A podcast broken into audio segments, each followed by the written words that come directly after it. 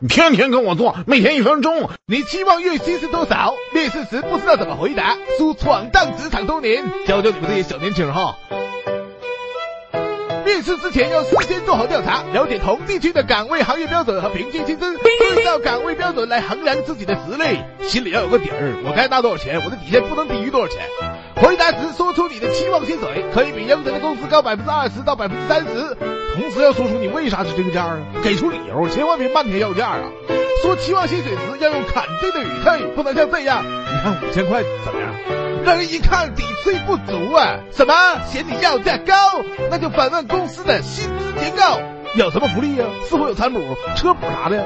是否有绩效考核、业绩提成？那能否补到你的期望值呗？什么没有福利？那也不行！问天工资多久调一次？调整幅度是多少？果他给不了确定的回答，想啥呢？赶紧换别家，别把自己给坑了。